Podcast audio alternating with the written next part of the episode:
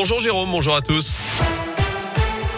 Et on débute avec vos conditions de circulation autour de Lyon. Léger ralentissement sur la M6 à l'entrée du tunnel sous Fourvière en direction de Marseille. Sur le périphérique Laurent Bonnevet également. À Saint-Fond en direction de euh, la 7. Des difficultés également au bout du boulevard urbain sud justement pour accéder à la 7. Et puis euh, sur la 46 sud dans le secteur de Mions en direction de Paris. Bonne route à tous.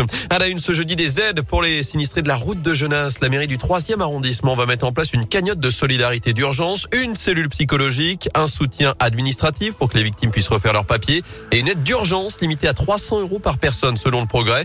Une enquête est toujours en cours pour déterminer les raisons de l'effondrement partiel de cet immeuble. C'était mardi après-midi. Dans l'actu également, elle avait pris une vidéo lors du procès de Nordal Lelandais. Une femme de 40 ans était présentée au délégué du procureur de Grenoble hier après avoir publié une vidéo de l'audience sur Facebook. Elle s'est vue notifier un rappel à la loi et une amende de 100 euros au titre de la contribution citoyenne. Notez qu'un homme de 40 ans avait de son côté réalisé un selfie dans la salle d'audience lors du même procès, mais l'avait effacé à la demande des services de sécurité. Il sera tout de même convoqué lui aussi le mois prochain. Le Premier ministre attendu dans le Rhône demain. Jean Castex en visite ce vendredi à Neuville-sur-Saône au nord de Lyon. Le chef du gouvernement doit se rendre sur le site de Sanofi. Le laboratoire lyonnais qui tient enfin son vaccin anti-Covid après l'annonce de résultats positifs avec près d'un an de retard. Le géant pharmaceutique va demander le feu vert du produit aux États-Unis et dans l'Union européenne.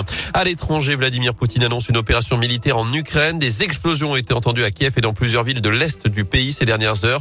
Le chef de la diplomatie ukrainienne dénonce une invasion de grande ampleur. Le président américain Joe Biden condamne, je cite, une attaque injustifiée qui provoquera des souffrances et des pertes de vie humaines. La France dénonce le mépris de la Russie à l'égard des Nations Unies. Le Quai d'Orsay appelle les ressortissants français à quitter l'Ukraine sans délai. Léger désormais, prendre le temps de respirer, méditer, se relaxer, alterner des cours de yoga, de la rando, du champ, une baignade en rivière ou un cours de cuisine végétarienne. Voilà ce qui se cache derrière ces retraites yoga bien-être qui font de plus en plus d'adeptes dans la région.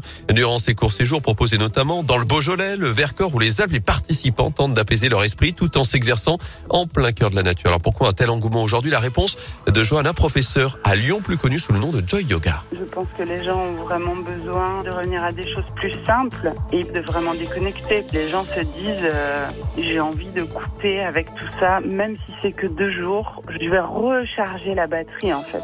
On est euh, vraiment dans un environnement différent, le plus possible dans la nature et dans le calme. Et puis on va avoir toute son attention pour euh, reconnecter à soi par la pratique du yoga, respirer, euh, marcher, s'alimenter vraiment en conscience. Tout est fait pour euh, prendre vraiment soin de soi et se mettre à l'écoute de soi. Et du sport également pour se détendre. Marseille joue ce soir son 16e de finale retour de Ligue Europa conférence de la troisième Coupe d'Europe face à Karabag à partir de 18h45. Merci beaucoup.